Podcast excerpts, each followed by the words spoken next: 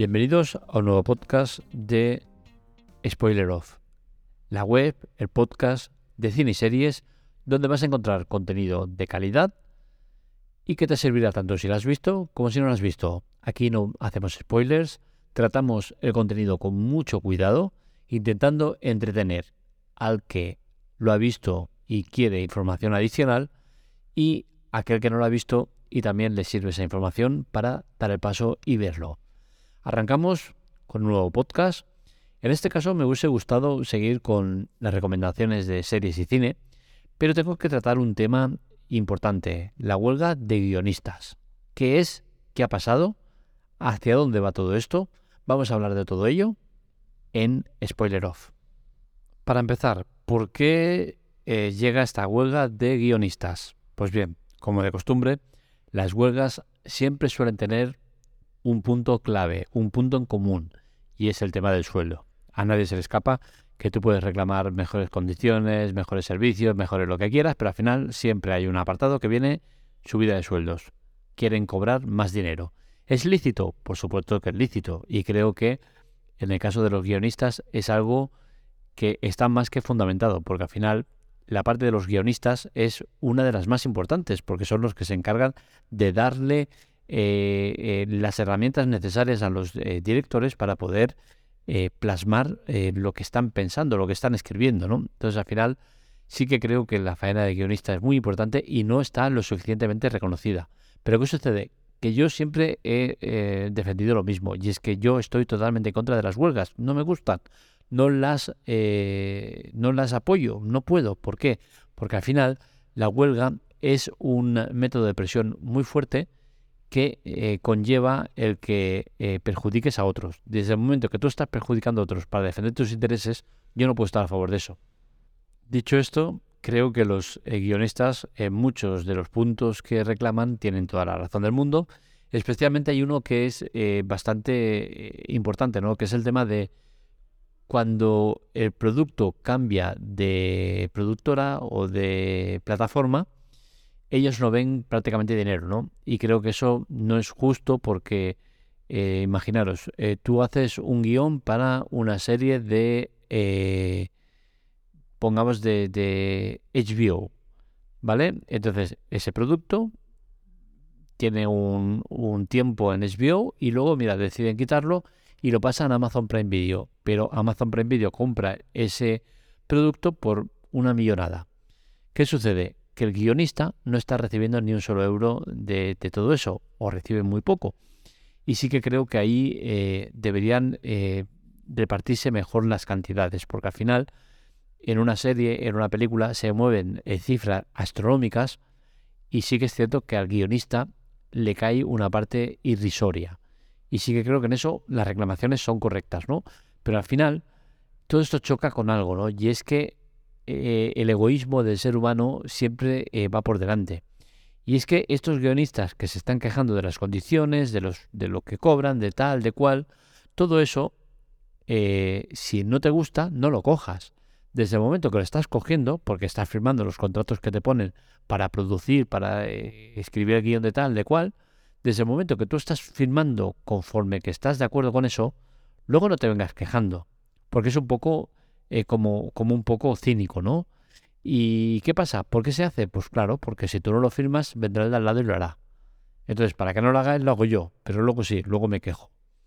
Y que ya os digo, ¿eh? no es que esté en contra de, que la gente se queje y de tal, ¿no? Pero es que con la huelga de guionistas, por ejemplo, entramos en un, en un círculo peligroso donde maquilladores, eh, relaciones públicas, iluminación, eh, atrecho, eh, cámaras, sigue, sigue, sigue, sigue, todos esos se van a quedar sin trabajar. Posiblemente muchos de esos se vayan a la calle. Quizás luego los vuelven a contratar. O quizás ya no los contratan y contratan a otras personas. Porque esto acabará. Evidentemente que acabará. Y mientras tanto, muchas, muchas, muchas familias lo van a pasar mal. Y todo porque se decide la huelga. Es por eso que estoy en contra de las huelgas, porque por defender lo tuyo, estás fastidiando el de muchos otros. Y ya entiendo que la huelga se usa como método de presión para conseguir los objetivos que quieres. Pero creo que eh, la presión eh, de esta manera no se debe hacer. O se debe hacer en casos totalmente extremos, que por otro lado también os digo, han habido reuniones entre sindicatos de, guionistas y las principales plataformas en streaming, que es con la que va la guerra, porque al final esto es una guerra que, va principalmente con, las eh, plataformas en streaming, es por lo que se monta esta huelga. Eh, ¿Qué sucede? Que han habido reuniones con todas ellas, han estado sentados en la mesa para negociar con Netflix, Warner, Disney, Apple, Paramount, Amazon y Sony. Y no ha habido acuerdo con ninguna de ellas. Entonces, cuando tú te sientas a hacer no una, varias reuniones y no consigues llegar a ningún acuerdo, sabiendo que te están diciendo, ojito, como no sentemos unas bases, nos vamos a la huelga.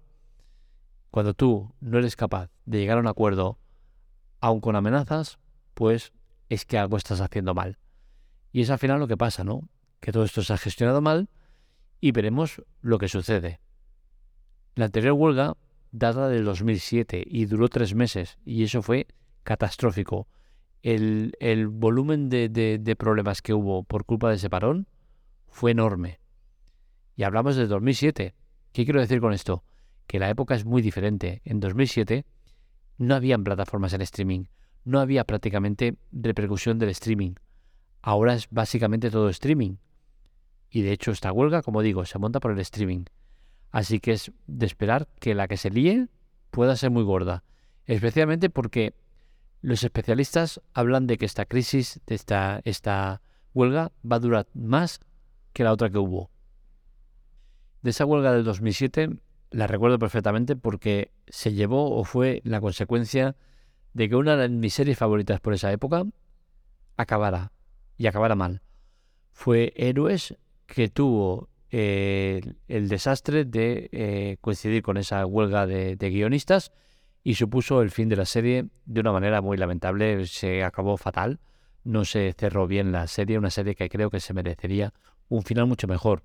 Pero otras muchas también se vieron afectadas, no con la misma magnitud que acabara la serie por culpa de la crisis, de, la, huelga, pero sí que series como Perdidos, Cómo conocía vuestra madre, The Office, o la mismísima Breaking Bad, todas ellas sufrieron las consecuencias de la huelga de guionistas y tuvieron que eh, hacer las temporadas más cortas y recortar un poco de, en general todo, ¿no? Eh, por supuesto, la IA también sale en estas eh, exigencias de, los guionistas. Y es que quieren que se, base, se sienten unas bases para impedir que, la, que se use la IA de manera excesiva, ¿no? ¿Qué sucede? Pues que evidentemente, como muchos de estos gremios, ven peligrar su puesto de trabajo por las IAS. ¿Por qué? Porque las IAS son capaces de generar guiones, con la cual cosa su trabajo ya no es necesario. Pero es curioso, ¿no? Y también es muy cínico de nuevo. Eh, tú quieres pelear contra las IAS porque te pueden quitar el trabajo, pero sin embargo estás dando eh, pruebas eh, más que evidentes de que tu trabajo es perfectamente sustituible por una IA. La IA no se queja, la IA no te pide aumentos de sueldo, la IA no se pone mala, la IA no te viene con tonterías, la IA ejecuta lo que le pides. Tú firmas un contrato y luego encima te vas quejando. Pues oye, aquí hay algo que falla, ¿no? Ya os digo, ¿eh? vuelvo a insistir en lo mismo. No es que me esté poniendo en contra de ellos, es que me estoy poniendo en contra de la situación que generan, que es el malestar y el problema para muchísima gente. Esta huelga en apenas unas horas ya se ha cobrado muchas víctimas y es que los programas eh, denominados late nights ya se han cobrado sus primeras víctimas. Jimmy Fallow, seguramente uno de los más conocidos, ya eh, se, ha, se, ha, cancelado el programa, ya van a hacer refritos y movidas raras y, y bueno, y eso se traduce en un problema grave. ¿Por qué? Porque Jimmy Fallon, pues como otros eh, grandes presentadores de, americanos, sería como un símil eh, cuando aquí estaba Crónicas Marcianas, con Sardá, que era lo más de lo más, pues Jimmy Fallon es lo mismo, pero en plan más bestia, ¿no? Pues ¿qué sucede? Pues que esto evidentemente mueve muchos millones. ¿Por qué? Porque tiene un montón de espectadores. A millones de espectadores, pues mucho dinero en publicidad y mucho dinero en muchas cosas, ¿no?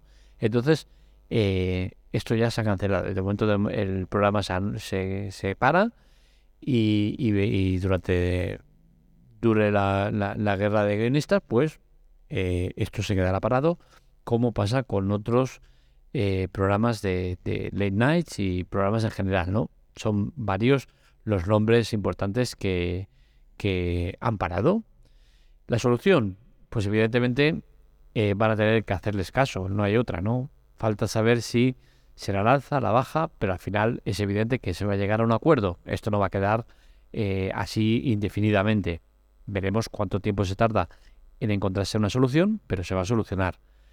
Eh, pero claro, el problema está en que todas las partes sabían que iban a llegar a este punto.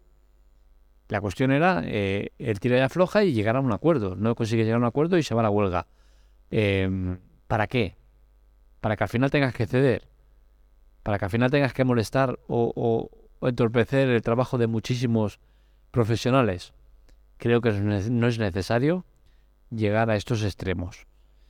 Veremos cómo acaba todo esto, ¿no? Pero lo que está claro es que en esta guerra, aparte de que perdemos todos, evidentemente, los que pierden sobre todo son las plataformas en streaming que tienen poco contenido o que no son eh, muy extensos en contenido. Hablo de todas menos Netflix. Netflix es la única que organizándose bastante bien, pues eh, pueden tirar tranquilamente meses con, esta crisis sin que les afecte o que les afecte muy poco.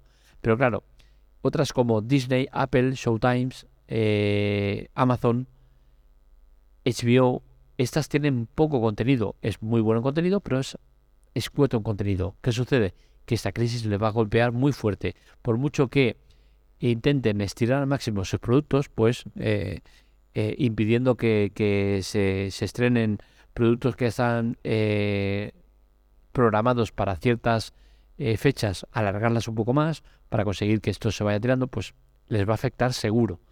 Y veremos si esto al final no acaba en una repercusión al, consumidor. Es decir, que se acaben eh, aceptando las, pretensiones que quieren los guionistas y eh, las empresas en streaming digan, oye, mira, ahora hay un sobrecoste de, todo lo que se genera por parte de los guionistas, ¿qué hacemos?